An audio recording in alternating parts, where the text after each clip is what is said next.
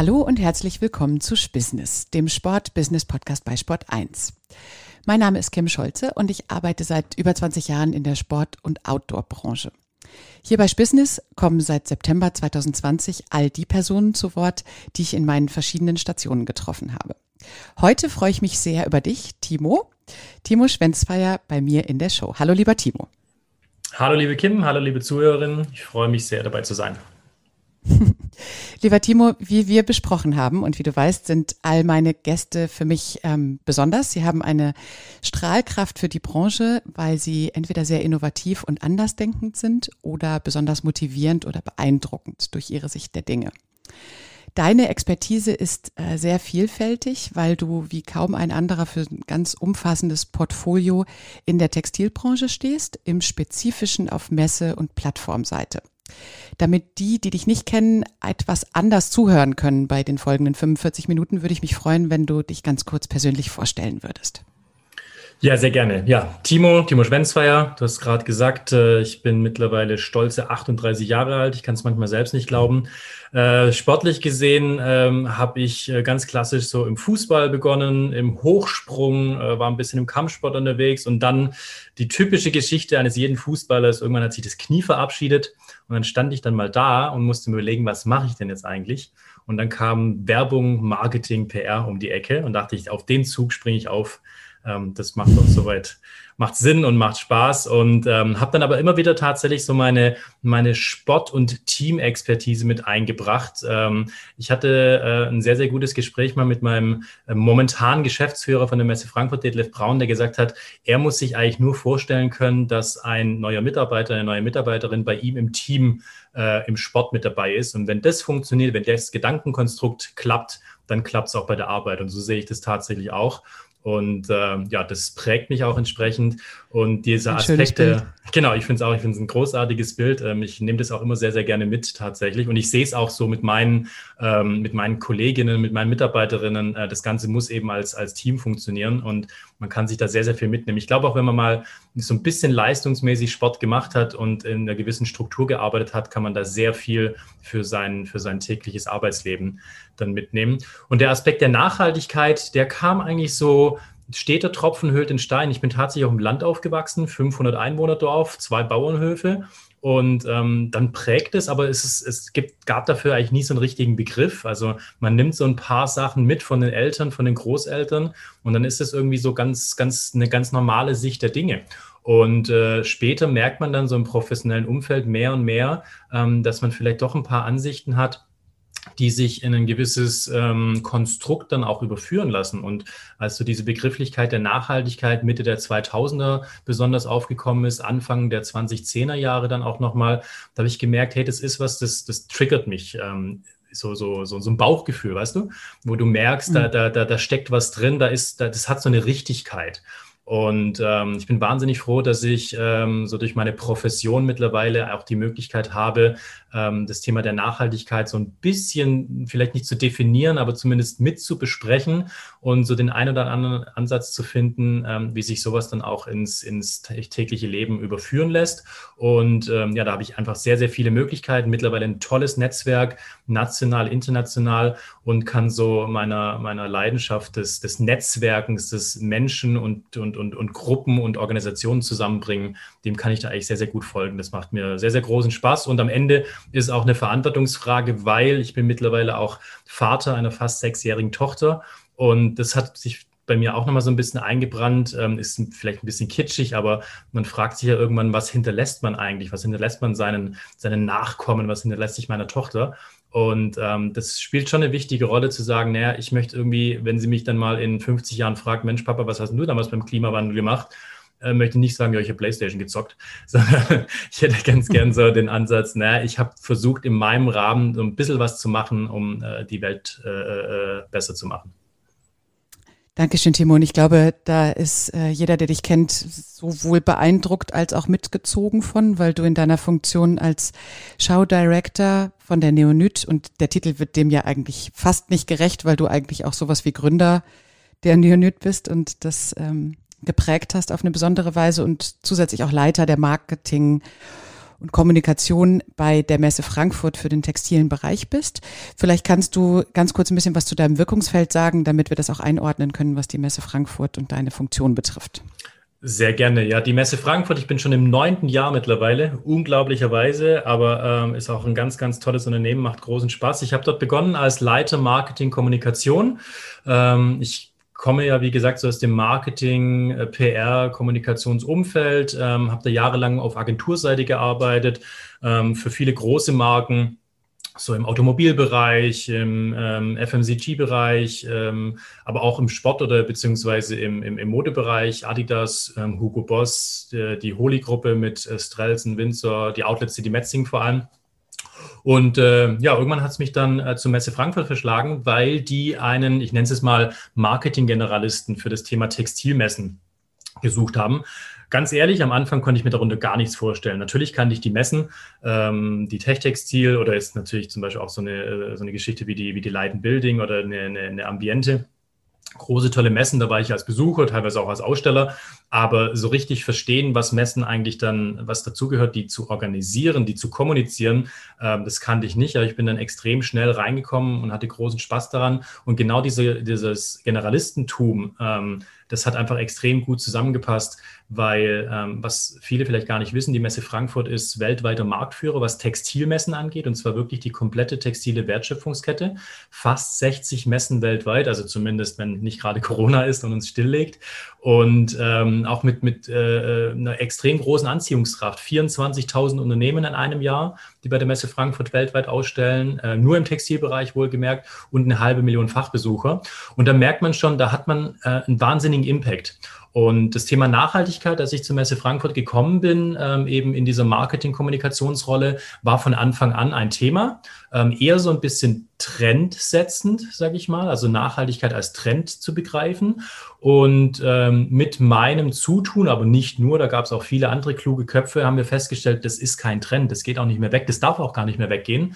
Und wir haben dann mehr und mehr versucht, ähm, das Thema Nachhaltigkeit in verschiedenste Messen mit einzubringen. Wir hatten zu dem Zeitpunkt in Berlin, zur Berliner Fashion Week, zwei kleine Modeveranstaltungen, die Ethical Fashion Show und den Green Showroom. Die habe ich auch betreut in Sachen äh, Marketing und Kommunikation, mitbetreut mit meinem Team zusammen. Und wir standen da so ein bisschen 2016, 2017 so ein bisschen am Scheideweg äh, mit der Frage, was machen wir mit diesen Messen? Äh, die waren für unser normales Portfolio der Messe Frankfurt eigentlich fast schon ein Tick zu klein. Sie waren eingebettet in dieses Konstrukt der Berlin Fashion Week mit vielen verschiedenen Playern, wo man auch nicht so genau wusste, wo geht da die Reise hin. Und ähm, dann hatte ich die große Freude, die große Ehre auch, ähm, dass ich mir ein Konzept überlegen durfte mit einigen Mitstreiterinnen zusammen, intern wie extern, um ähm, diesen beiden Modemessen eigentlich einen neuen Schub zu verleihen. Und da kam dann die Neonetbell raus. Ähm, 2018 haben wir die angekündigt, 2019 haben wir die das erste Mal konkret umgesetzt und vom, vom Fleck weg war es ein super Erfolg. Ähm, wir hatten ähm, sehr, sehr tolle Erfolgszahlen von Anfang an damals noch in Berlin dann, ähm, die Relevanz äh, gleich von Anfang an sehr groß, eben auch mit einer gewissen Internationalität dahinter, was für Berlin, äh, für die Fashion Week äh, doch eine Besonderheit war, weil Berlin am Ende leider eher so eine fast schon nationale Veranstaltung wurde. Und wir haben vor allem gemerkt, dass wir einen extrem hohen Informationsbedarf haben bei der Definition nachhaltige Mode bei der ganzen Situation des Einschätzens, ähm, wie relevant ist das Ganze? Gibt es da einen Markt? Wenn ja, wie schaut der Markt aus? Und ähm, ja, das hat so meine Leidenschaft auch nochmal extrem neu befeuert, ähm, da in diesem Thema dieses Show Directors, also dieses Gesamtverantwortlichen für die Neonit, weil, was ja nicht nur eine Messe ist, da ist ja auch die Konferenz Fashion Sustain mit dabei, wir haben eine Modenschau, wir haben Influencer-Format, ähm, also ist ja so ein ganzer Mikrokosmos im Grunde genommen. Und ähm, ja, da habe ich großen Spaß dabei. Bin jetzt durch Corona momentan ein bisschen ausgebremst, aber wir sind ja gute Dinge und planen gerade auch wie verrückt. Wir sind ja auch dann nicht mehr in Berlin, sondern jetzt ab Juli zumindest digital in Frankfurt und ab Januar 22 dann auch hoffentlich endlich wieder physisch dann in Frankfurt zur Frankfurt Fashion Week und haben noch einiges äh, Spannendes vor mit der Neonit dann auch in dem Konstrukt der Frankfurt Fashion Week und natürlich unter der Prämisse der Nachhaltigkeit den Weg zu bereiten für eine echte Transformation der Mode- und Textilindustrie. Und das ähm, ist gar nicht so einfach jetzt zu sagen, auf welchem Bereich äh, fokussieren wir uns denn gerade in so einem B2B-Format, wo sowohl sehr, sehr viele Augen auf dem Messe geschehen sind, plus dem, wie wird sich das Ganze entwickeln, wenn wir sagen, wir brauchen eigentlich gemeinsame Plattformen. Und darüber kennen wir uns auch, weil wir zusammen mit ähm, ISPO, Messe München und den Nachhaltigkeitsbestrebungen auch sehr viel zusammengearbeitet haben. Aber wir haben uns im Vorfeld darauf geeinigt, dass wir den Bereich deiner Expertise fokussieren, was passiert denn eigentlich gerade in Sachen nachhaltige Mode? Wo ist der Stand der Dinge? Und vielleicht kannst du uns da so ein kleines bisschen abholen, was den Markt für dich jetzt gerade definiert. Wo, wo steht das Ganze in Sachen nachhaltige Mode? Ja, also es ist so, dass wir vielleicht mal ganz kurz anfangen müssen bei dem Thema, was ist eigentlich Mode per se, beziehungsweise was macht die Mode aus? Also Mode ist ja so dieser Ausdruck des persönlichen Seins, ein Statement setzen, es ist auch gewisse, eine gewisse Trendverfolgung. Äh, Mode ist ja auch was Vergängliches und Mode, sagt man ganz oft, äh, steht ja auch ganz grundsätzlich eigentlich im kompletten Gegensatz zur Nachhaltigkeit, weil Mode davon lebt. Ähm, jede, alle drei Monate, alle sechs Monate oder in der Perversion alle zwei Wochen ähm, geändert zu werden. Ähm, aber es ist natürlich auch eine Momentaufnahme eines stetigen Wandels, ähm, damit wir konsumieren, damit wir auch das, das momentane Wirtschaftssystem aufrechterhalten können. Dementsprechend hat es natürlich eine Katalysatorfunktion ähm, in der ganzen Art, wie wir leben. Es ist äh, bestimmt unseren Individualismus, es bestimmt die Art, wie wir uns ausdrücken wollen. Mode ist ein Statement und selbst diejenigen, die sich nichts aus Mode machen, geben darüber ein Statement ab dass sie sich eben nichts daraus machen und äh, in der Art und Weise, wie sie dann wahrgenommen äh, werden wollen. Ähm, das Problem, was wir bei der Mode haben, ist, dass die Wertigkeit in den letzten Jahren, in den letzten Jahrzehnten extrem abgenommen hat. Äh, Kleidung, Textil, auch Textilverarbeitung, Textilproduktion hatte eigentlich in der Menschheitsgeschichte immer eine sehr, sehr hohe Wirkungskraft, eine gewisse Handwerklichkeit, einen Manufakturcharakter. Und ähm, durch die industrielle Produktion haben wir es leider geschafft, ähm, das ganze System so weit nach, nach, nach unten zu fahren in der Anerkennung, in der Wahrnehmung, dass ähm, Textilien insgesamt und Mode ganz besonders eigentlich ein Wegwerfartikel geworden sind, wenn sie nicht durch extreme Marketing-Spendings ähm, nach oben gepusht werden. Also eigentlich ist ja ein, ein T-Shirt nur noch dann etwas wert, wenn es eine gewisse Marke äh, trägt. Und das ist, mhm. das ist total schade. In der Vorbereitung ist es auch immer wieder ein, ein wichtiger Aspekt, dass du so, vielleicht kannst du kurz noch mal die Zahlen Daten, Fakten teilen, was den Modemarkt betrifft. Da bist du ja auch. Ja, also da gibt's genau, da gibt's einige äh, sehr fast schon schockierende Zahlen. Also zum Beispiel alleine in Deutschland äh, gibt es über fünf Milliarden Kleidungsstücke. Und gemäß einigen Umfragen, zum Beispiel von Greenpeace, wird jedes fünfte davon so gut wie nie oder gar nie getragen. Und äh, das ist vielleicht auch eine spannende Aufgabe für die Zuhörerin, jetzt hier beim Podcast mal zu überlegen oder vielleicht auch mal kurz an den Kleiderschrank zu gehen und sagen, ja, stimmt, da liegt einiges drin und äh, wir haben wahrscheinlich äh, viele Teile in den letzten zehn Jahren nicht mehr das Licht der Welt erblickt. Und ähm, das ist schon natürlich so eine sehr, sehr harte Geschichte, weil das einfach eine Ressourcenverschwendung äh, par excellence ist. Aber es geht ja noch viel, viel weiter. Es sind ja nicht nur wir, als äh, Konsumentinnen. Ähm, wir haben mittlerweile bis zu 50 Modezyklen. Es gibt sogar einige super Fast Fashion, Ultra Fast Fashion Anbieter aus UK, die haben bis zu 74 Modezyklen pro Jahr. Das heißt, alle anderthalb Wochen kommt eine neue Kollektion. Da spreche ich nicht nur von einem T-Shirt. Das ist eine komplette Kollektion, die dann sich neu dreht, die dazu animiert, dass wir sie konsumieren, mit über 100 Milliarden Kleidungsstücken weltweit pro Jahr. Und das ist natürlich, also ich habe jetzt den Begriff schon ein, zwei Mal benutzt, aber es ist wirklich eine Perversion dessen, was wir eigentlich mal mit Bekleidung ja ähm, auslösen wollten, nämlich dass wir etwas haben, womit wir uns be bedecken, bekleiden können im wahrsten Sinne des Wortes. Und es geht noch weiter, weil 80 Prozent der weltweit produzierten Kleidungsstücke landen früher oder später auf Abfalldeponien oder in Verbrennungsanlagen weil sie fehlerhaft sind, weil sie retourniert wurden, nicht mehr gebraucht werden, aussortiert sind oder einfach, weil die Qualität auch so schlecht ist, dass ich damit, außer jetzt vielleicht das Ganze als einen Putzlumpen zu verwenden, gar nichts mehr anfangen kann.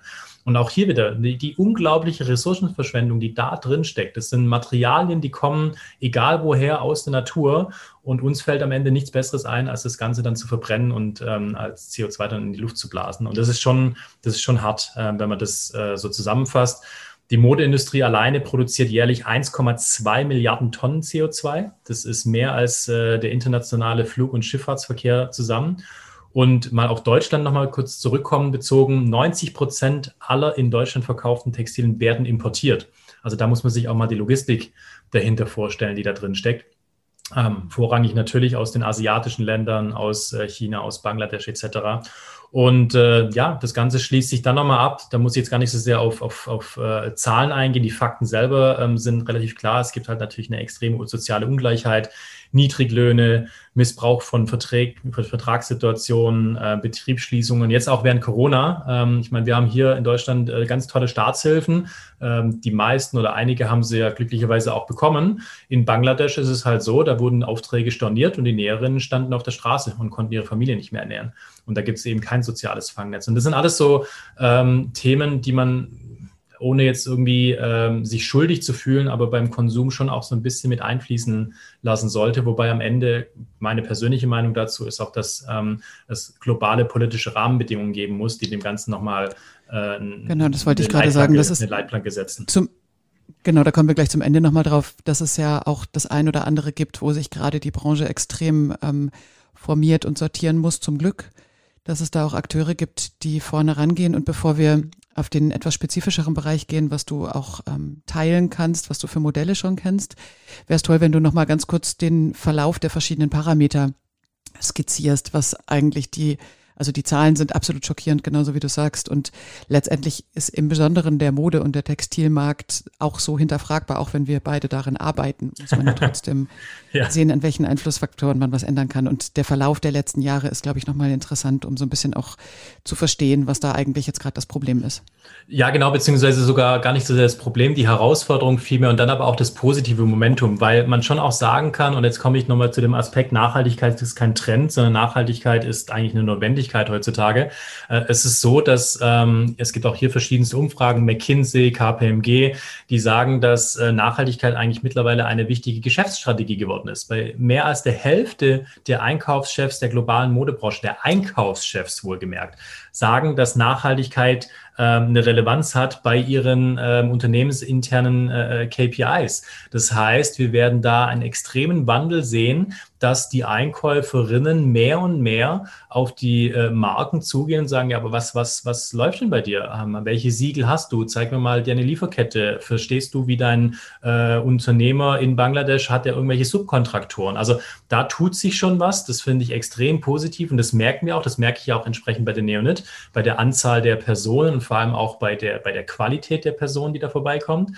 Und es ist auch so, dass das Angebot der nachhaltigen Kleidung jedes Jahr so im Schnitt ungefähr um ein Fünffaches wächst. Also wenn es einen Wachstumsmarkt im Bereich Mode gibt, dann ist es definitiv der der Nachhaltigkeit. Aber Jetzt komme ich dann eben doch zum Thema Herausforderungen und vielleicht auch Problemen.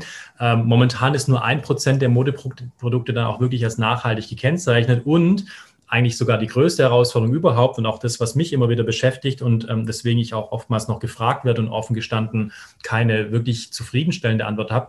Es fehlen natürlich internationale Standards. Es fehlt eine klare Definition davon, was Nachhaltigkeit, was Nachhaltigkeit in der Mode eigentlich ist, weil das Thema aber auch extrem komplex ist und weil man es immer von verschiedenen Sichtweisen angehen kann. Am Ende geht es darum, zu sagen, naja, Nachhaltigkeit ist ja auch ein Prozess, der heute ganz anders aussieht als vor zwei Jahren und der wiederum andere Ergebnisse liefern wird als in zwei Jahren. Und äh, das macht die Sache einfach ähm, sehr ja, herausfordernd und ähm, man, man kann das Ganze nicht schwarz-weiß sehen. Es gibt sehr, sehr viele Schattierungen und ähm, oftmals ist auch eine sehr individuelle Herangehensweise gefragt. Also es gibt auch nicht das eine Modell, wo ein Unternehmen, wo eine Market sagen kann, dem folge ich und dann läuft alles gut, sondern ich muss eben sehr genau schauen, wie sind eigentlich meine Unternehmensprozesse, wie sind meine Lieferantenverbindungen. Und das ist so ein neues Bewusstsein, so ein, so ein, so ein Wertewandel eigentlich auch, der sich nicht nur, wie gesagt, bei den Endverbraucherinnen darstellt, sondern der auch ähm, in, einem, in einem Wirtschaftssystem dann äh, funktionieren kann, funktionieren muss. Und ähm, das Ziel, das wir eigentlich alle gemeinsam haben sollten, wieder dahin zu kommen, dass wir Mode nicht sehen als so ein Dressed for the Moment äh, äh, Status, sondern dass ich einmal jetzt irgendwie was habe, das, damit möchte ich mich zeigen bei Instagram, irgendwie ein Snapshot und dann ähm, ist alles schön, sondern die Mode ist eigentlich made to last. Die soll so lange wie möglich auch ähm, in meinem Kleiderschrank äh, äh, äh gut aussehen und an mir dann selber gut aussehen.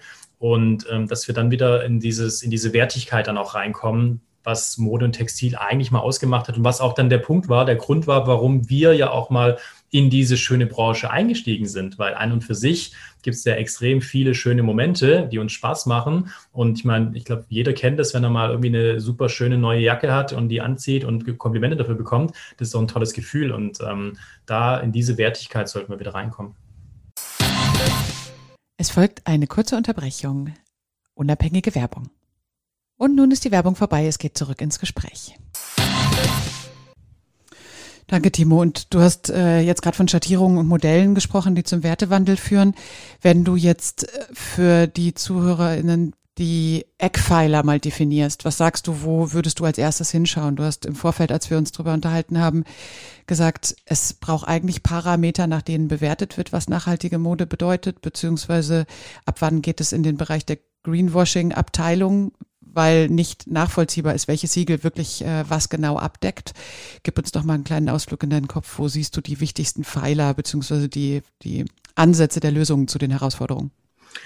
Ja, wir müssen da beginnen, dass wir erstmal, glaube ich, als, also es, es, klingt jetzt sehr, sehr hochgestochen, ich weiß, aber als Menschheit müssen wir eigentlich mal grundlegend überdenken, wie wir eigentlich die zur Verfügung stehenden Ressourcen nutzen. Also welches äh, Produktions-, welches ähm, Ressourcenabbauverhalten, welches Konsumverhalten, vor allem in der westlichen Welt, legen wir eigentlich zugrunde, äh, um uns für die kommenden Herausforderungen aufzustellen. Und ähm, da gibt es dann ja schon sehr viele Parameter, äh, mit denen wir uns dann beschäftigen können und auch müssen, aber wo wir auch schauen müssen, ist jetzt zum Beispiel der Begriff Bio, ist es äh, die, die, die richtige Herangehensweise? Eigentlich nicht, weil die ja nur den Anbau ähm, zeigt. Beispielsweise, wenn ich jetzt auf Baumwollfasern gucke, dann ist Bio-Baumwolle äh, bestätigt diesen biologischen Anbau von der Baumwollphase, sagt aber nichts über die Weiter, wieder, äh, Weiterverarbeitung dieser Phase aus. Also welchen, welcher Chemikalienprozess steckt da hinten noch drin oder auch die Arbeitsbedingungen per se. Äh, und da kommen wir eben ganz schnell zum, zum Punkt dieses Greenwashings. Also wenn dann irgendein großer Vertikaler sagt, ja, ich habe jetzt äh, meinen Bio-Baumwollanteil um 25 Prozent erhöht, klingt es per se mal ganz gut. Ähm, aber an und für sich sagt es dann noch wenig über Nachhaltigkeit insgesamt aus. Und ähm, diese, diese Parameter ähm, lassen sich dann in gewisser Weise abdecken. Und das ist auch eines meiner Mantras. Ich bin ein ganz, ganz großer Fan, auch wenn es ein Dschungel ist, von den Siegeln tatsächlich. Ähm, ich mag Siegel sehr, weil sie ähm, zumindest eine Form von, von, von Leitplanke mit auf den Weg geben und auch eine Form von, von Guidance geben. Ähm, und da haben wir einige, ich meine, du kennst von der, von der ISPO noch sehr, sehr viele Sympatex. Wir arbeiten natürlich auch mit einigen zusammen. Der, der Global Organic Textile Standard, GOTS, ähm, Blue Sign, Ökotex. Ökotex 100 ist, glaube ich, mit das bekannteste. Das kenne ich noch als kleines Kind. Da hieß es damals, Ökotex 100, machst nichts falsch mit. Das schadet auch dem Baby nicht so ungefähr. Mittlerweile Ökotex äh, Made in Green.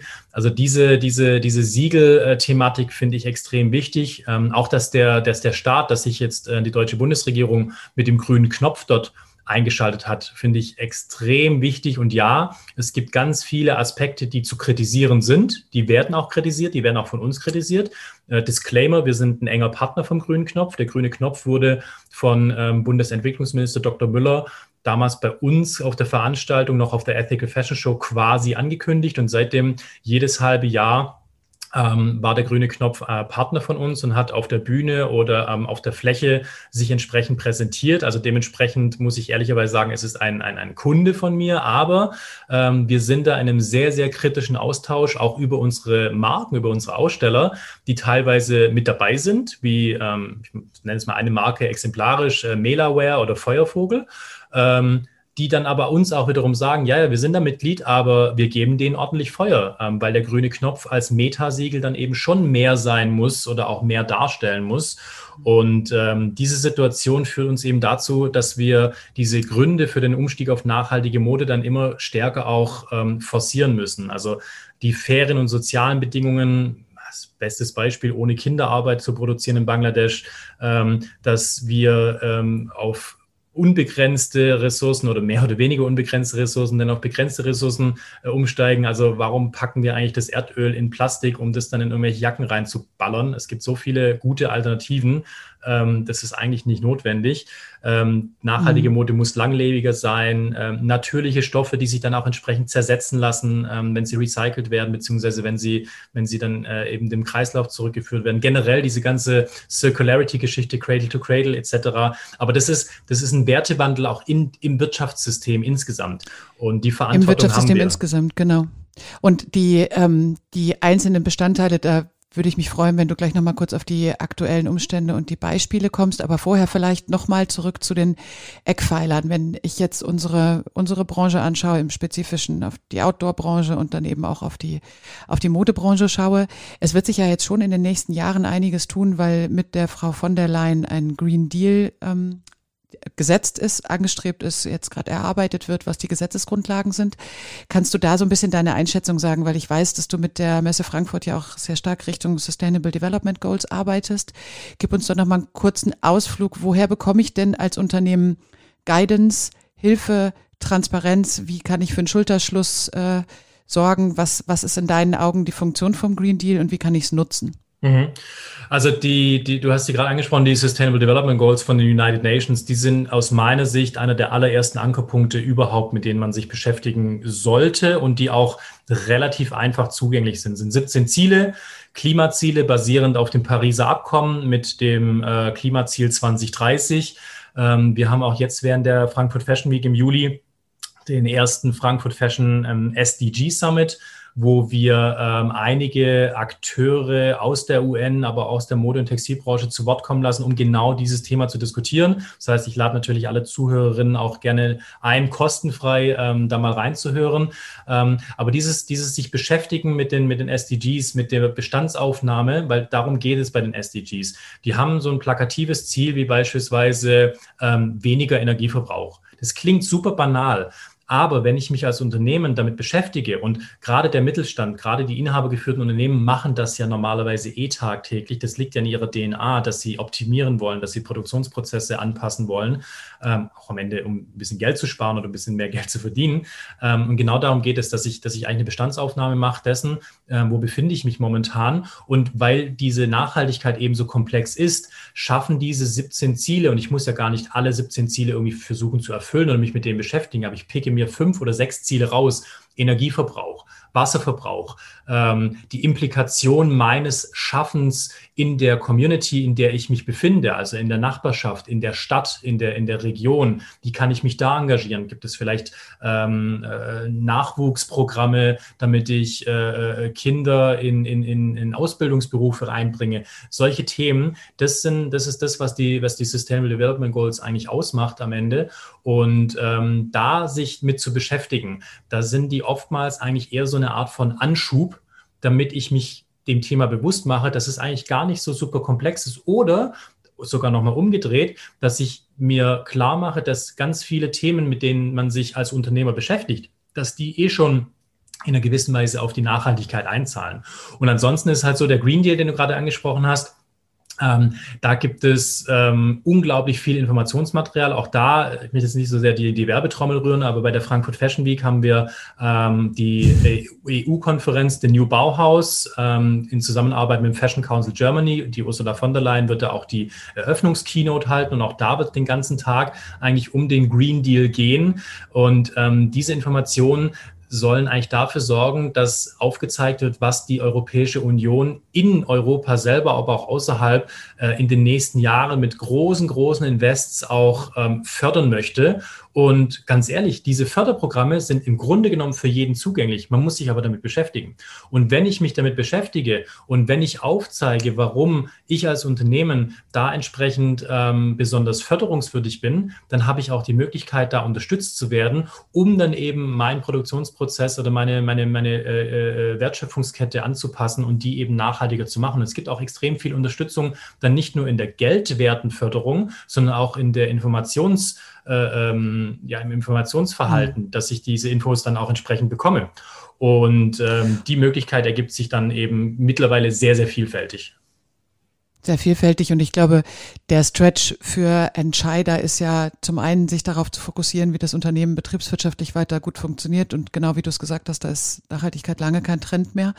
Und das andere ist natürlich auch, dass wir alle miteinander einen Schulterschluss haben, um Konsumenten in dem Sinne Zielgruppen und das auch übergreifend so zu informieren, dass sich das Konsumverhalten ändern darf aufgrund der veränderten Voraussetzungen beziehungsweise hoffentlich der Sichtbarkeit. Und wenn wir da nochmal hinschauen, in welcher Form du die Verantwortung der verschiedenen Akteure siehst. Ich glaube, das ist nochmal ein guter Weg. Zum einen natürlich, wie du gerade sagst, sich zu informieren, aber du bist auch jemand, der den Schulterschluss sieht.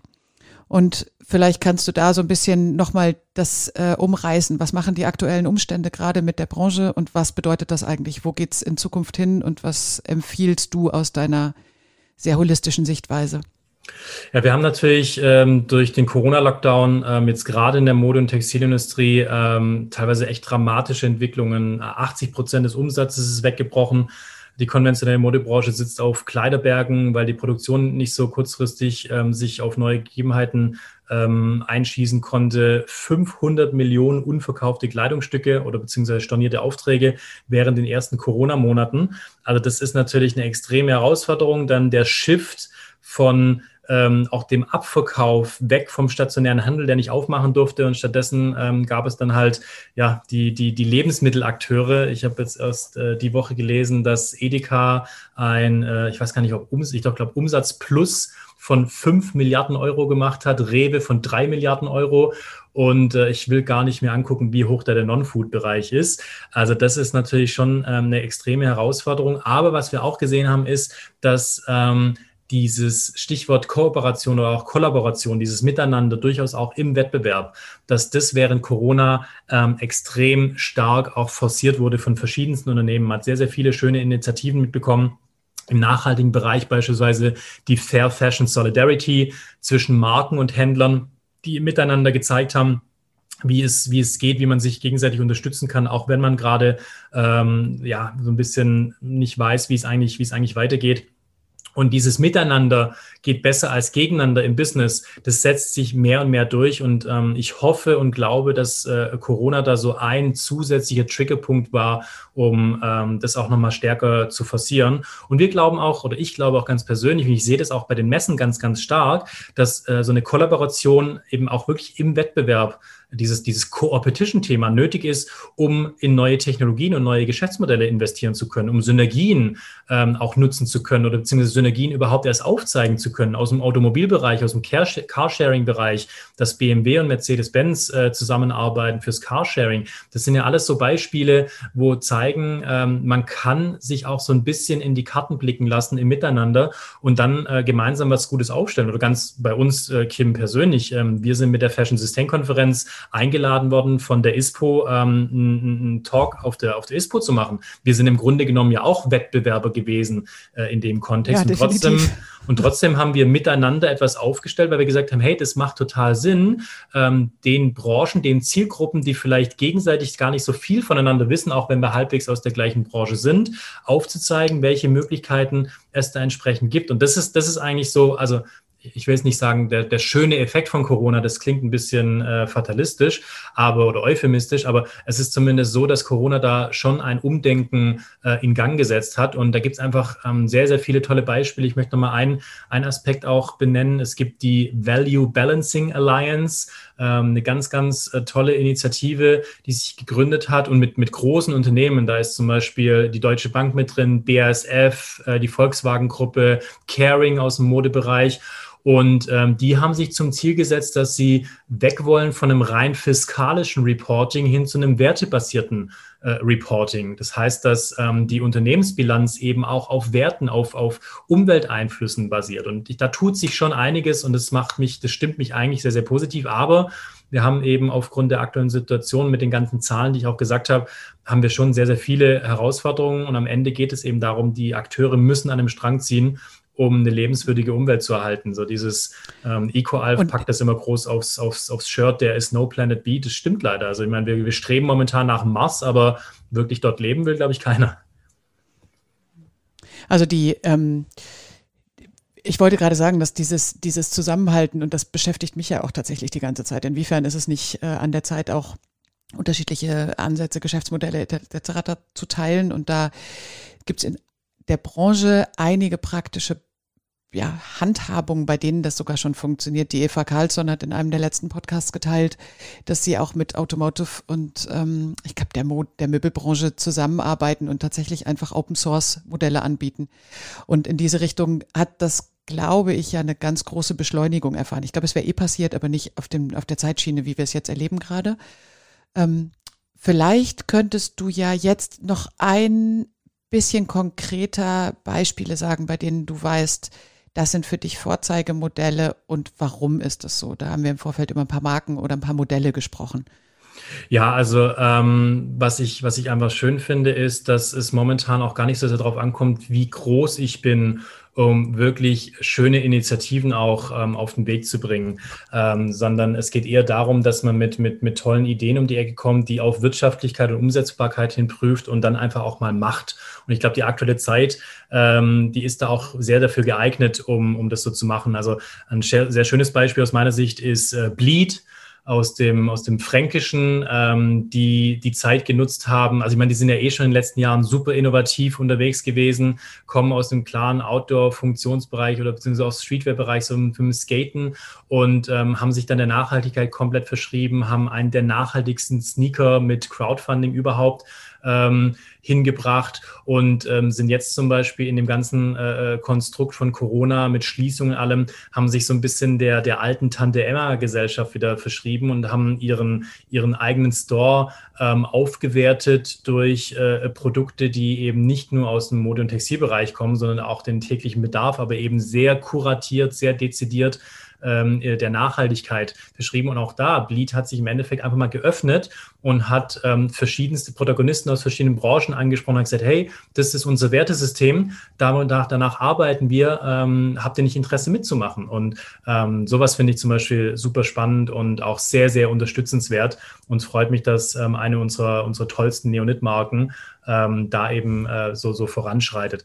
Ein weiteres schönes Beispiel für mich ist, ist Derbe aus Hamburg eigentlich, so wie ich sie auch noch kenne, ich glaube, ich hatte mein erstes, erstes Derbe-T-Shirt, da war ich 15 oder 16 Jahre alt und ähm, ist, ein, ist ein konventionelles ja, Streetwear-Label gewesen. Und ähm, die Gründer haben sich aber eigentlich immer irgendwie mit dem Thema Nachhaltigkeit beschäftigt, aber auch da, sie wussten gar nicht so richtig, wie man das eigentlich äh, angreifen kann und sind dann in den letzten Jahren mehr und mehr ähm, in ihre Produktionsprozesse eingestiegen, haben sich angeschaut, wo kommen eigentlich meine, meine äh, Materialien her, die Zutaten, wo lasse ich produzieren, wie lasse ich produzieren und haben es dann innerhalb weniger Saisons geschafft, ähm, sich so aufzustellen, ihre, ihre Lieferkette so anzupassen, dass sie eben bei der Neonit auch aufgenommen werden können. Das hatte ich anfangs gar nicht gesagt. Die Neonit ist ja eine kuratierte Messe. Das heißt, wir haben einen Nachhaltigkeitsfragebogen die Marken, die bei uns ausstellen wollen, müssen mindestens 70 Prozent unserer Kriterien erfüllen. Da gibt es einige Marken, die schaffen es nicht. Und ähm, Derbe hat sich dann eben, nachdem sie sich umgestellt haben, bei uns beworben. Wir haben das sehr genau geprüft und ähm, die haben eine super Arbeit geleistet in den letzten Jahren. Und auch da, die haben einfach mal gemacht. Die haben ihre, die haben eine Bestandsaufnahme gemacht, haben geschaut, wo stehen sie, wo können sie besser werden, wo wollen sie sich hinentwickeln. Sie haben natürlich auch klare Ziele definiert. Und die Ziele haben sie erreicht und ähm, sind jetzt eines unserer erfolgreichsten und, und aussagekräftigsten äh, Brands, die wir auch haben. Und ansonsten, klar, ich meine, äh, das beste Beispiel gerade im Autobereich ist VD. Ähm, die sind als Marke sowas von, von äh, Forward Moving und, und ähm, eigentlich, glaube ich, ein Vorbild für alle, nicht nur als, als Bekleidungsmarke, sondern von der ganzen Unternehmensphilosophie, von der Haltung, ähm, die Menschen, die dort arbeiten, wie sie arbeiten. Ähm, VD war mal Neonit-Aussteller, in den letzten Saisons leider nicht mehr. Sehr schade, aber ich kann es nachvollziehen, weil sie einfach eine andere, eine andere Herangehensweise haben. VD will sich ja gar nicht so in Anführungsstrichen modisch darstellen. Und dementsprechend war eine Modemesse jetzt für VD vielleicht nicht das Richtige. Wir sind immer wieder in tollem Kontakt und ähm, haben die auch bei uns auf der Bühne. Und da ist es so, dass das ganze Unternehmen sich insgesamt komplett sowas komplett von transformiert. Genau, mhm. komplett dran oder nicht nur transformiert, sondern eigentlich ähm, wirklich die, die Haltung auch immer wieder neu bewertet und jedes Jahr im Grunde genommen sagt, ich muss eigentlich meine Strategie wieder anpassen, um das, was ich vorhin mal gesagt hatte, die Nachhaltigkeit, die sich ja auch immer wieder weiterentwickelt, um der auch nachfolgen zu können. Und da kommen wir dann wieder zum Thema Green Deal oder zum Thema Sustainable Development Goals oder auch die Siegel beispielsweise. Das sind halt gute Parameter, wo ich dann immer wieder meine Leitplanken auch überprüfen kann, ob die, ob die gut gesetzt sind, ob die richtig gesetzt sind. Mhm. Dankeschön. Und die, die ähm, Antje hat da ja auch eine, Antje von Davids hat da ja auch eine sehr, sehr klare Position und kann das auch toll erklären und erzählen. Deswegen verweise ich da jetzt gerne auch in eigener Sache auf den Podcast mit der Antje bei unserem Schwissnis. Ähm, Timo, bevor wir in unser Frage- und Antwort-Spielchen gehen, vielleicht noch den kurzen Ausblick oder den, den kurzen Blick auf zwei Projekte, die dir besonders am Herzen gelegen sind, dass du sie teilst ähm, einmal zu St. Pauli Und dann hattest du auch noch erzählt, wie eigentlich auch in der Nachhaltigkeit äh, rund um Fußball sich eine Menge ändert, was die, was die Fußballer selbst betrifft. Vielleicht kannst genau. du die beiden Modelle noch mal einmal kurz erzählen. Genau, ja, das kommt ja aus meinem Fußballer-Dasein tatsächlich. Das möchte ich natürlich noch mal kurz äh, in einem Sport-Podcast mit einfließen lassen. Also St. Pauli, ich habe eine ganz besondere Beziehung zu St. Pauli. Ich bin offen gestanden kein Fan davon. Äh, ich bin St. Pauli, ich bin, ich bin Rivale, ich bin Fan der Stuttgarter Kickers, mittlerweile ganz, ganz weit weg. Aber früher waren wir mal so ein bisschen auf Augenhöhe. Äh, St. Pauli konnte auch mal nicht in die erste Bundesliga aufsteigen, weil sie an den Stuttgarter Kickers in der Relegation gescheitert sind. Und ähm, da, diese Rivalität ist schon immer da, aber ich gucke natürlich trotzdem immer wieder neidisch nach Hamburg, weil äh, es gibt den HSV und es gibt St. Pauli und St. Pauli hat es super geschafft, sich da als Marke zu positionieren. Und sie haben nicht nur eine Nische besetzt, sondern sie haben eigentlich ein komplettes Marktfeld auch im Fußball neu geschaffen. Und das ist aller Ehren wert, da ziehe ich meinen Hut davor. Wir hatten auch schon ähm, Vertreterinnen von St. Pauli bei uns auf der Fashion Sustain, die da ein bisschen erzählt haben. Auch das hat uns große Freude bereitet. Und der letzte, der, der jüngste Coup von St. Pauli ist, ähm, dass sie das Thema Trikots ähm, eben auch jetzt angehen unter dem Aspekt der Nachhaltigkeit und ähm, da auch sehr plakativ kommuniziert haben, dass sie eigentlich bei den bestehenden ähm, Lieferanten klassischerseits von Trikots niemand gefunden haben, der ihren Ansprüchen gerecht wird und sich dann mit eigenen Lieferanten oder mit Produzenten besser gesagt zusammengetan haben und jetzt eine eigene Trikotlinie rausbringen und hier kommen wir gleich wieder zum Thema der Kollaboration. St. Pauli hat auch direkt in der Kommunikation angekündigt, dass sie sich gerne mit äh, Vereinen, die interessiert sind, dazu austauschen. Und das ist, das ist ein super Ansatz, mhm. weil das zeigt super. auch, dass man eben auf der einen Seite durch eine Innovation was Eigenes schaffen kann, das auch dem, dem Markenwert dann wieder zugutekommt. Und ich kann mich natürlich auch positiv darstellen mit der Kollaboration, aber sind wir ehrlich, natürlich kann St. Pauli daraus auch wiederum einen Business Case generieren. Und das ist so smart gedacht und gemacht. Ähm, da, wie gesagt, ich kann da nur meinen Hut davor ziehen. Das sind super äh, äh, äh, inspirierte Leute auch am Start und auch das gesamte Umfeld. Da ist ja Viva Con Aqua noch mit dabei, ähm, die natürlich einen super Job machen im Thema Wasseraufbereitung und äh, die auch immer wieder weiter voranschreiten. Und so dieses ganze, dieses ganze Hamburger Kiezumfeld, ähm, das ist einfach ein richtig richtig tolles Role Model dafür, wie sich so Communities dann auch entwickeln können, wie die sich gegenseitig befruchten und wie die dann auch eine, eine Wirkweise haben ähm, in, eine, in eine gesamte Gesellschaft mit rein. Und das zweite Thema, was du angesprochen hast, ähm, was ich auch super spannend finde, da kommen wir nämlich so ein bisschen wieder zu den Produktionsländern, die wir, die wir manchmal ein bisschen aus dem Blick verlieren. Hier in dem Fall Pakistan. Äh, Pakistan hat bei allen Herausforderungen, gerade auch politischerseits, eine sehr, sehr reiche Tradition in Sachen Textilproduktion, vor allem was die Lederverarbeitung angeht. Und Pakistan ist auch heute noch der größte, mit Abstand größte Exporteur, Exporteur von Fußbällen, von Lederfußbällen. Und äh, gerade auch ein Lieferant beispielsweise für die Bundesliga, für die Bundesliga-Vereine und ähm, viele Marken, die dort entsprechend äh, äh, produzieren lassen. Und es gibt eine sehr, sehr tolle Initiative, Sustainable Pakistan. Ähm, und dort ist es bereits heute möglich, Fußbälle in äh, Industrieproduktion komplett nachhaltig zu ähm, produzieren. Und die entwickeln sich auch immer weiter. Aber auch da bedarf es natürlich entsprechend der Unterstützung. Da bedarf es der Öffentlichkeit. Und die Möglichkeiten sind da. Wir brauchen aber am Ende einfach ähm, auch die Initiativen, die das Ganze damit reinnehmen. Wenn beispielsweise die Deutsche Fußballliga ähm, sich mal einen Tag der Nachhaltigkeit überlegen könnte und in dem Kontext dann einen dezidiert nachhaltigen Fußball äh, entsprechend äh, präsentiert und das Ganze dann mit einer Storyline auch nochmal versieht, das wären halt Möglichkeiten, wie man ohne großen Aufwand ähm, sich da super positionieren kann. Und ähm, ich glaube, in dem Kontext, da gibt es einfach unglaublich viele Ideen, wie man ähm, das Ganze dann auch sehr progressiv, sehr ja, stylisch oder modern auch positionieren kann, ohne dass die Nachhaltigkeit jetzt so ähm, ja, mit so einem Naserümpfen äh, wahrgenommen wird. Und es hat eben auch diesen positiven Effekt, dass äh, in den Produktionsländern vor Ort die Menschen auch unter deutlich äh, äh, lebenswürdigeren Bedingungen dann auch eben arbeiten können. Ich meine, die, die sind stolz auf ihre Arbeit. Ähm, ich war leider noch nicht in Pakistan, ähm, nur in Bangladesch und Vietnam, aber ähm, ich habe Videos gesehen, ich habe ein Video-Interview geführt mit einer, mit einer Näherin dort und ähm, die sind, die sind äh, unglaublich erfüllt und auch mit Stolz erfüllt, wenn die sehen, dass bei der Champions League ähm, ein Ball aus deren Fabrik äh, äh, gespielt wird und sagen aber trotzdem, naja, wir könnten es noch anders machen, wir könnten es noch besser machen, wenn ihr denn nur wollen würdet. Und äh, das ist halt nochmal so ein, so, ein, so ein Ankerpunkt, wo ich auch in den, letzten, in den nächsten Jahren dann ähm, sehe, ähm, da möchten wir äh, auf jeden Fall nochmal versuchen, so gut wie möglich auch Einfluss zu nehmen, dass auch diese äh, Initiativen entsprechend gewürdigt werden und eine Öffentlichkeit bekommen. Mm, super.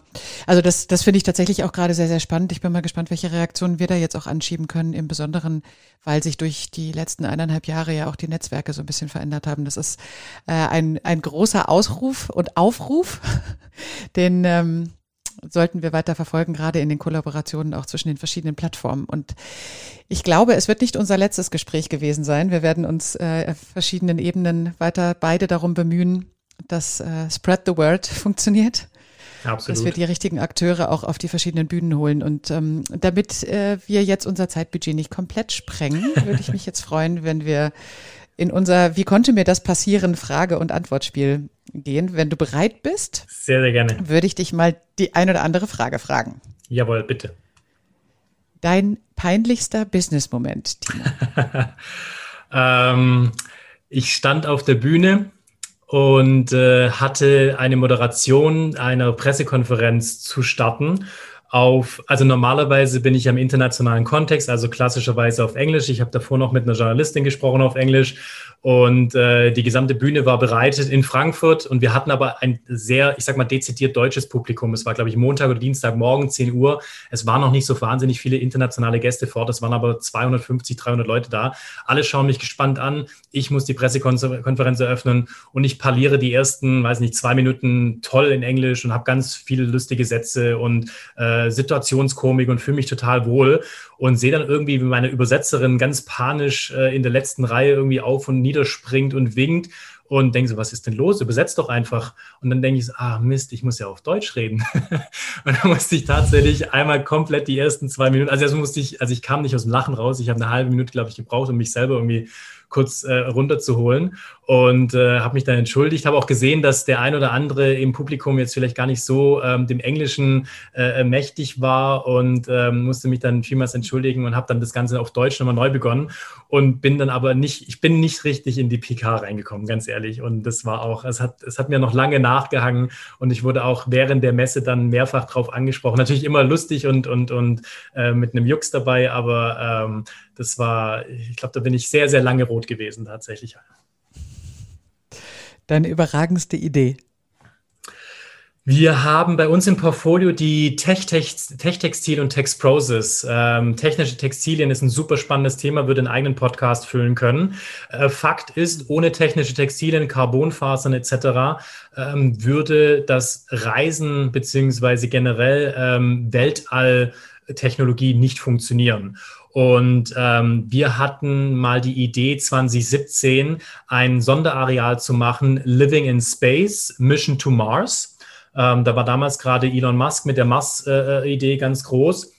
Und dann haben wir es zum einen geschafft, äh, die äh, Europäische äh, Raumfahrtagentur ESA als Partner zu gewinnen, die Deutsche Luft- und Raumfahrtgesellschaft DLR und haben da so ein Sonderareal gemacht, haben es geschafft, ein Original Mars Rover, der jetzt auch entweder ist er auf dem Weg zum Mars oder bald auf dem Weg zum Mars, der wurde dann bei uns ausgestellt, aber die eigentliche Kür, und ich habe damals frecherweise auch meinen Chefs nichts gesagt, ähm, die eigentliche Kür war, dass wir während der Eröffnungspressekonferenz eine aufgezeichnete, aber es wurde so getan, als ob live, eine Live-Schalte zur ISS, zum damaligen französischen ähm, Astronauten Thomas Pesquet schalten konnten, der uns schwebend in der ISS ungefähr zwei Minuten erzählt hat, warum technische Textilien und vor allem auch Fließstoffe so wichtig sind, dass sie da oben jetzt im Weltall überhaupt überlebt und uns ähm, noch alles Gute für eine erfolgreiche Messe gewünscht. Und das war so ein Moment, da war ich unfassbar stolz auf mein Team, auch auf mich persönlich, dass wir das geschaffen haben. Und äh, diese, diese äh, Welcome Note von Thomas Pesquet habe ich bis heute noch bei mir auf dem Rechner und schaue sie sogar ab und zu noch an, einfach weil es so schön ist. Deine verrückteste Reise? Als ich damals, ähm, es war gar, gar, keine echte Reise in dem Sinne, aber ich interpretiere es als Reise, als ich damals mich vom Fußball verabschieden musste, weil sich mein Knie verabschiedet hat nach einer, nach einer Verletzung, nach einem, ich wurde gefault und äh, ähm, lag auf dem Rasen und wusste in dem Moment, dass mein Knie hinüber ist mit Meniskus und äh, Knorpel und Patellasehnen und alles. Und ähm, da kam ein Krankenwagen aufs Feld gefahren, das war in Italien, in Udine. Und ähm, die guckten sich das an und haben gleich mit dem Kopf geschüttelt und äh, dann kam ein Rettungshubschrauber. Der ist auf den Platz geflogen. Ähm, großes, großes Bohai. Turnier wurde unterbrochen, vier Felder, nirgends wurde mehr gespielt, 500 Leute um mich rum, alle gucken mich an. Damals gab es zum Glück keine oder kaum Handys, sonst wäre es, glaube ich, alles auf Instagram. Und dann wurde ich mit dem äh, Hubschrauber von Udine nach Bozen in die Knieklinik, Knie, geflogen äh, dort schnell operiert und dann von Bozen nochmal nach Augsburg geflogen. Das war sicherlich die verrückteste Reise, die ich jemals mitgemacht habe bislang. Dein bester Deal? Mein bester Deal. Ich würde sagen, der ist noch gar nicht so lange her. Ich koche, meine Tochter macht den Abwasch. Dein Beitrag, die Welt ein kleines bisschen besser zu machen ich glaube, ich ganz persönlich in meiner Art, wie ich ähm, versuche, Menschen um mich herum zu inspirieren, ein bisschen nachhaltiger zu leben und Menschen zusammenzubringen, die genau dem Aspekt auch folgen wollen. Das ist das, was ich gut kann. Das ist das, worauf ich persönlich auch bei mir stolz bin. Und das ist mein Beitrag, an dem ich mich auch so ein bisschen dann vielleicht mal irgendwann messen lassen möchte. Das äh, darf ich wohl mit gutem Gewissen sagen, das, das schaffst du. Dein inspirierendster Moment. Ähm, ich hatte die große Ehre, ähm, in meiner Schulzeit Ignaz Bubis kennenzulernen, damals der ähm, Generalsekretär der, äh, der Juden in Deutschland. Und ähm, ich hatte mit dem Thema, klar, in der Schule natürlich hat man das alles kennengelernt, Holocaust etc., aber ich habe das für mich überhaupt nicht griffbereit gehabt. Und ich bin ja, wie gesagt, auf dem Land aufgewachsen und in der Provinz gibt es so gewisse Tendenzen oder gewisse ähm, auch, ich sag mal, Redewendungen, die sind relativ normal. Und ähm, die waren auch für mich völlig normal, dass man, äh, ja, das von den Großeltern auch geprägt, irgendwie so das ganze Thema Fremdenfeindlichkeit und sowas gar nicht so, so richtig da war, weil man hat ja auch gar nicht viele Ausländer um einen rum gehabt. Und ich würde Juden und Ausländer in dem Sinne nicht gleichsetzen, aber es geht in so eine, in so eine gewisse Richtung. Und ich hatte die große Freude damals als, ich glaube, Schülersprecher, ich weiß nicht mehr genau, was das war, aber ich durfte mich mit Ignaz Rubis sehr, sehr lange unterhalten, eine halbe Stunde. Und dann auch entsprechend ähm, einen, einen Tag an der Schule vorbereiten. Und ähm, das, diesen, diesen Aspekt der Menschlichkeit, diesen Aspekt der, der Vergebung, der Versöhnung, des Miteinanders, das Ignaz Bubis mir damals mit auf den Weg gegeben hat, prägt mich, glaube ich, bis heute und es ist immer eine wunder, wunderschöne Erinnerung. Und auch wenn ich irgendwie manchmal irgendwie nicht so genau weiß, was, was mache ich hier eigentlich gerade oder wo geht die Reise hin, dann erinnere ich mich daran zurück, was, was ähm, er mir mit auf den Weg gegeben hat, er auch uns als Schülerschaft mit auf den Weg gegeben hat, ähm, wie man ein Miteinander ähm, eigentlich prägen kann und wie man, wie man auch immer in der Lage ist, etwas selber zu verändern. Und äh, davon, davon zehre ich heute noch. Deine verlässlichste Quelle, gibt es Mantras oder Glaubenssätze für dich und für deine Arbeit?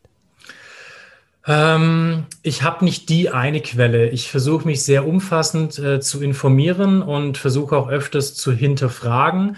Ähm, ich bin tatsächlich ein großer Freund von ähm, den Institutionen, die eine gewisse ähm, Öffentlichkeit und eine gewisse politischere ähm, Stabilität auch mit sich bringen. Also beispielsweise United Nations, ich tausche mich wahnsinnig gerne mit Vertreterinnen von der UN aus und lasse es dann auch bei mir in meine tägliche Arbeit mit einfließen und ähm, bringe dann auch diese Informationen äh, mit ein, wenn es darum geht, dann in Austausch zu treten mit Verbänden oder mit Institutionen und lasse mich da dann auch wieder auf der einen Seite korrigieren, beziehungsweise gebe Informationen auch wieder weiter. Also es ist immer so ein bisschen vor zurück. Es gibt meines Erachtens nicht die eine unverrückbare Quelle, ähm, sondern es geht eher darum, dass man sich mehrere Quellen zu eigen macht, die miteinander in Einklang bringt und auch so ein Stück weit ähm, vor und zurück spielt. Und wenn man das dann schafft, dann ähm, hat man, glaube ich, schon mal äh, sehr, sehr viel gewonnen. Trotzdem in einem, in einem persönlichen ähm, Kontext ist es schon so, dass ich natürlich einen Bekannten oder einen Freundeskreis gerade ähm, habe, auch aus dem, aus dem Arbeitsbereich, ähm, ein paar Leute, auf die ich sehr, sehr genau höre. Und wenn ich weiß, äh, das scheint in die richtige Richtung zu gehen, ähm, dann ist das schon sehr, sehr viel gewonnen. Und ich glaube, am Ende ist es auch so eine Art von Kompass. Ähm, die das kann sich jeder so ein bisschen versuchen auch einzurichten mit, mit guten Leuten um einen herum, ähm, da in so eine, in so eine, in so eine Wertegleichheit auch reinzukommen. Möchtest du ein Buch, einen Podcast oder einen Film empfehlen? Hat dich in hat dich was äh, begleitet oder beeindruckt? Ähm, tatsächlich habe ich einen Film, der mir, ähm, ich weiß nicht, wie oft ich den mittlerweile gesehen habe, wahrscheinlich 30 Mal in Deutsch und in Englisch und auch das begleitende Buch da dazu. Ähm, ist populär, aber ähm, trotzdem einfach super. Äh, rettet Mark Watney, Mission to Mars, ähm, wo es darum geht, dass äh, der Astronaut, äh, gespielt von Matt Damon, ja auf dem Mars zurückgelassen wird ähm, warum? Weil dieser Film mich tatsächlich auf einem Flug von äh, Deutschland nach Atlanta zu unserer Messe Frankfurt Tochtergesellschaft, dieser Flug hat mich damals inspiriert für die von mir angesprochene Living in Space äh, Sonderarealsgeschichte auf der Techtextil. Wenn mir da aufgefallen ist, wie wahnsinnig viel von dem, was dort gezeigt wird, tatsächlich aus, aus ähm, technischen Textilien besteht. Und es ist kein, kein Witz. Ich habe diesen Film gesehen, ich bin eingeschlafen, ich habe mir den Film nochmal angeguckt, bin in Atlanta gelandet, habe meinen Chef angerufen und gesagt, ich habe eine Idee. Ich will nächstes Jahr auf der Tech-Textil in Frankfurt was machen. Und er hat am Anfang war völlig so, hä, was willst du? Und dann hat er mir aber die Möglichkeit gegeben, was zu machen. Und ja, es kam dann einfach was Cooles dabei raus. Und deswegen ist es immer noch der Film, ähm, der mich super inspiriert hat. Wobei ich will jetzt nicht diesen Film als solches empfehlen, aber was ich gerne empfehlen möchte in dem Kontext ist, lasst es zu, dass euch verschiedenste ähm, Medien einfach inspirieren, indem ihr es einfach auf, auf, auf, euch wirken lasst. Also gerade in der heutigen Zeit, und ich kenne es bei mir selber, ich schaue einen Film an und bin nebenbei am Handy und wenn es ganz blöd läuft, höre ich noch sogar irgendwie was, äh, mir, mir, irgendwas an. Ähm, lasst euch auf etwas ein und fokussiert euch auch nur auf das, was ihr in dem Moment dann macht ich glaube, da zieht man sehr, sehr viel mehr Inspiration raus, als sich einfach nur berieseln zu lassen. Absolut. Ja, ähm, danke Timo. Wie kann man mit dir in Kontakt treten für weiteren Austausch? Ja, man kann die Kim anrufen und fragen, ob sie meine Handynummer weitergibt. Nein, also ähm, am einfachsten ist es, glaube ich, über die äh, bekannten sozialen Medien. Also ich bin bei LinkedIn, ich bin bei Xing, ich bin bei Instagram. Äh, man kann mir eine E-Mail schreiben, die findet man online, timo.schwenzfeier.messefrankfurt.com. Äh, man findet sogar meine Handynummer online, weil ich ja als Pressesprecher auch unterwegs bin. Ähm, also gibt es zig Möglichkeiten und ähm, gerne auch mich äh, direkt anschreiben. Und im Normalfall, wenn ich nicht jetzt gerade unmittelbar vor einer Messe oder während einer Messe unterwegs bin, antworte ich auch relativ schnell. Und falls ich nicht unmittelbar antworte, dann bitte auch gerne noch ein zweites Mal. Ist keine böse Absicht, aber tatsächlich ist es so, dass ich ähm, äh, ja, mittlerweile sehr, sehr viele äh, Kommunikationskanäle auch nutze, sehr viele E-Mails bekomme und ähm, da kann vielleicht auch mal was kurz untergehen, aber ich äh, freue mich immer auf Kontaktaufnahme, auf Ideen, auf Möglichkeiten und auch auf Hilfestellung. Also wenn es auch was gibt, Mensch, ähm, kannst du da mal irgendwie deinen Senf dazugeben oder ähm, irgendwie mal auf einer Bühne was erzählen, eine Keynote halten, wie auch immer. Super gerne, bin ich immer bereit dafür und äh, macht mir auch großen Spaß. Sehr schön, Timo. Vielen, vielen Dank. Ja, ich äh, finde es fast zu kurz, aber ähm, es hat äh, schon mal gezeigt, wie viel Überschneidungen und wie viele Botschaften wir noch in die Welt tragen müssen. Ich glaube, da sind wir beide sehr daran interessiert und sehr dran in unseren verschiedenen Funktionen. Ich danke dir für die Stunde Zeit jetzt mit dir. Ich hoffe, unsere ZuhörerInnen werden das fleißig teilen und ähm, ja, wenn es euch gefallen hat, wie gesagt, teilen, bewerten und abonnieren. Timo, möchtest du noch etwas loswerden zum Abschluss? Ja, du hast ja vorhin auch nach dem Mantra gefragt und ähm, wenn ich so ein bisschen kurz drüber nachdenke, ich habe tatsächlich doch ein Mantra vielleicht, das sich auch jeder ähm, mitnehmen kann, weil es nämlich gar nicht so anstrengend ist. Es geht nicht darum, dass ähm, eine Person irgendwie zu 100 Prozent nachhaltig ist oder alles in seiner Macht stehen tut, um nachhaltig zu sein. Das wird wahrscheinlich auch gar nicht funktionieren. Was aber wichtig ist, dass man sich darüber bewusst ist, dass jeder Einzelne einfach mit kleinen Schritten, mit kleinen Baby-Steps sozusagen ähm, was bewerkstelligen kann. Wenn man sich darüber im Klaren ist, dass das möglich ist und sei es nur, dass ich mir beim nächsten Mal eben dezidiert ein nachhaltiges T-Shirt kaufe oder dass ich dann doch irgendwie einmal auf äh, den Sonntagsbraten verzichte oder ähm, dass ich mit dem Fahrrad irgendwo hinfahre anstatt mit dem Auto. Das sind ja so diese kleinen Möglichkeiten, die jeder Einzelne am Ende hat, ähm, die die Welt ein bisschen besser machen kann. Natürlich, der große Impact ähm, steckt in den Industrienationen selber, in den großen Unternehmen, aber am Ende geht es trotzdem um uns Einzelne und ähm, es ist gar nicht so anstrengend und es macht auch Spaß, wenn man sich ein kleines bisschen ähm, jeden Tag verbessert. Danke, Timo. Da sind wir uns sehr einig. Und in diesem Sinne wünsche ich dir einen schönen Tag und vielen Dank für deine Zeit und deine vielen Inputs.